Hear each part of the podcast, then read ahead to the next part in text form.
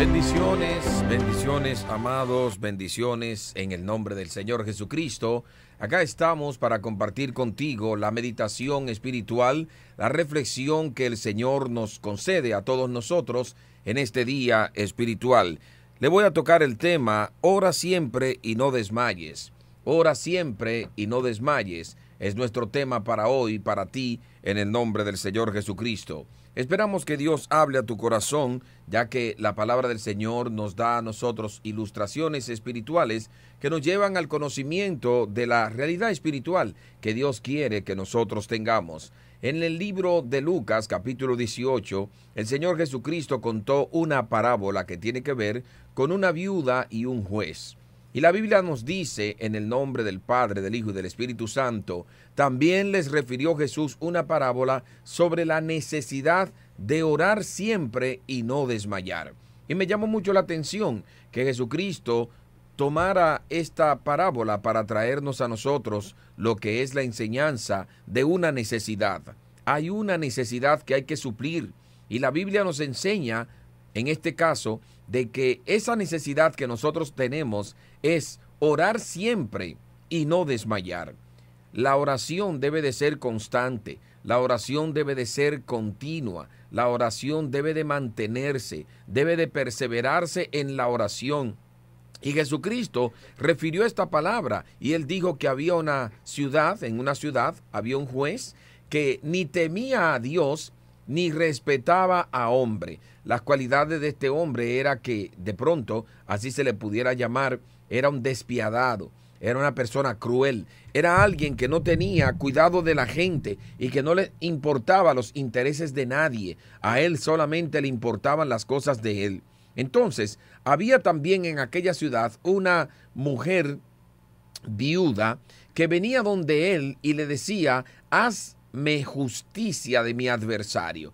Hazme justicia de mi adversario. Era la única petición que aquella mujer le traía al juez injusto. Él era juez. Él estaba llamado a juzgar. Él estaba llamado a hacer justicia, pero no la hacía. Entonces, él no quiso por algún tiempo, dice la palabra del Señor.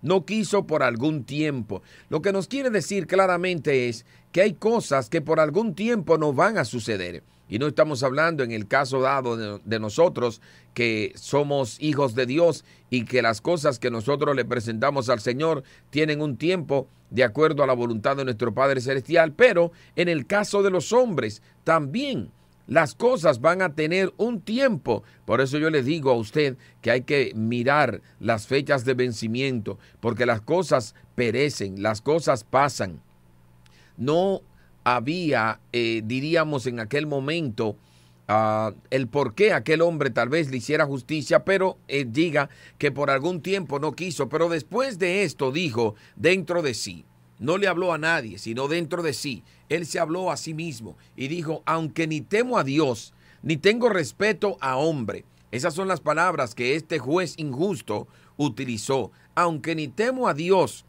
ni tengo respeto a hombre. En otras palabras, él estaba poniendo su posición de autoridad.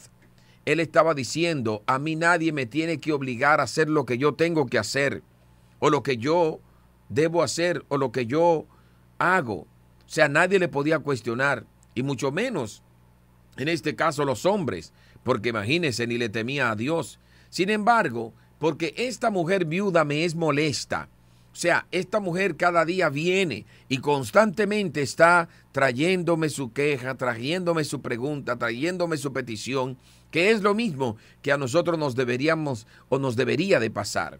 Es lo mismo que Dios nos pide a nosotros que hagamos, que nos mantengamos en ese constante venir a Él, en ese constante traerle al Señor nuestra petición, en ese constante decirle, Señor, aquí está mi necesidad, en ese constante pedirle al Señor. Entonces dice, sin embargo, porque esta viuda me es molesta, le haré justicia. Qué lindo es saber que llegó un momento cuando la copa se le llenó a este juez injusto. Y él mismo dijo, porque esta me es molestia. O sea, para que ya de pronto no me vaya a colmar la paciencia de tal manera que yo la agarre por el cuello y la ahorque o quizás la mande a meter presa, o no sé. El juez tenía toda autoridad. Recuerde que la autoridad de los jueces en aquel tiempo era, diríamos, este, absoluta. Eh, yo no tenía nadie que le cuestionara. Ellos dictaban, decían lo que sucedía y eso sucedía. Lo mismo pasa en estos tiempos que estamos viviendo. Los jueces tienen una autoridad impresionante, de tal manera que usted oye que a un juez puede detener una orden presidencial. Entonces, lo que nosotros tenemos que ver es que este hombre tenía en su poder la autoridad de, de, de, de decir, ¿no? Lo que iba a suceder con esta mujer viuda. Entonces dice, no sea que viniendo de continuo me agote la paciencia. Quiere decir que todavía la paciencia de él no se había agotado. O sea, ella simplemente llegó hasta tocar un límite, que es lo que usted y yo deberíamos de hacer cada día lleguemos a ese punto espiritual, donde nosotros seamos tan perseverantes que lo que nosotros necesitemos, Dios lo oiga, que lo que nosotros le pidamos a Dios, Dios nos lo conceda, que lo que nosotros queramos de parte del Señor, Dios nos lo dé. Es importante que cada uno de nosotros pueda tomar una decisión espiritual en la vida, como la tomó de pronto este juez, que era injusto, pero hizo justicia. Y aquí dice, sin embargo, porque esta mujer viuda me es molesta. O sea, me molesta tanto. Sin embargo, ella me molesta tanto. Tal vez Dios no va a decir lo mismo que este hombre, que este juez injusto.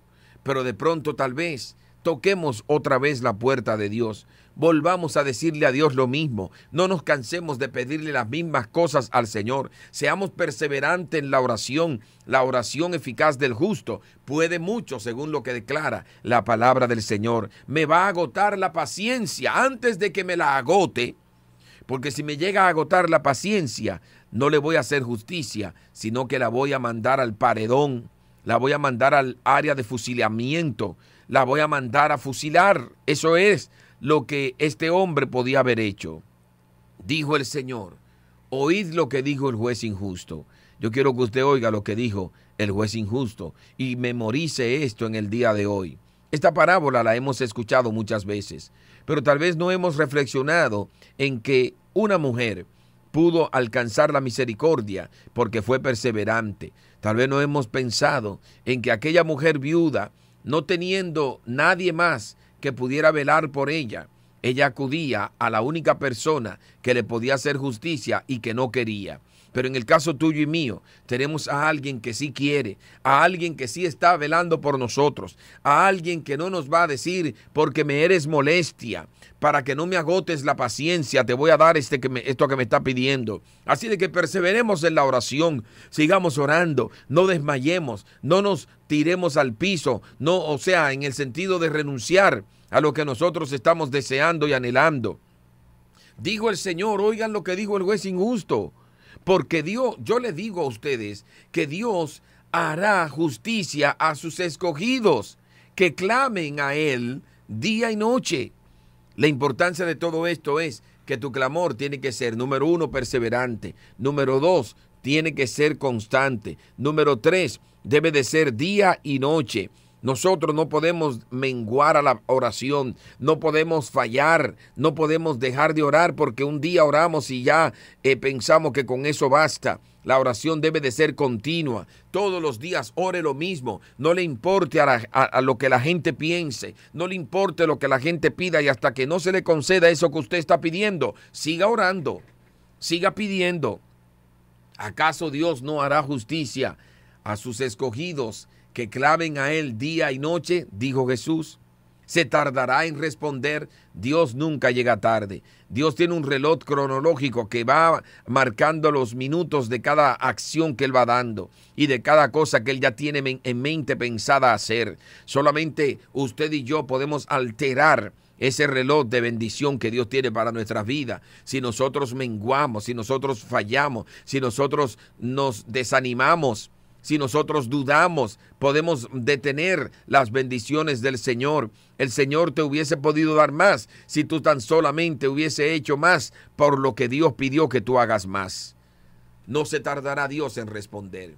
Os digo que pronto nos hará justicia, dice Dios en su palabra.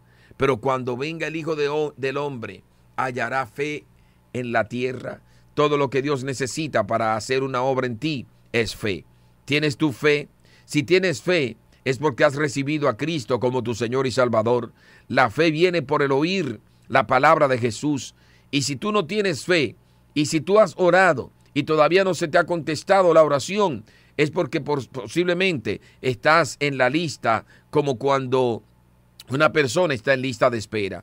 Te van a llamar, llegará el momento cuando Dios te va a dar lo que tú le estás pidiendo. En el día de hoy, si tu corazón no le pertenece a Jesús, haga de Cristo su Señor y Salvador. ¿Por qué no le dices al Señor, te entrego mi vida y te entrego mi corazón? Haz conmigo lo que tú quieras. Reciba a Cristo como su Señor y Salvador y usted verá cómo el Señor va a comenzar a guiar su vida por el camino correcto y usted llegará a la senda de la vida que Dios tiene preparada para los que le aman. Este ha sido el pan de Dios para el alma, pan de Dios para tu vida, pan de Dios para ti, en el nombre del Señor Jesucristo. Que Jehová te bendiga, Jehová te guarde, Jehová alce sobre ti su rostro, tenga de ti misericordia y ponga en ti su paz. Bendiciones.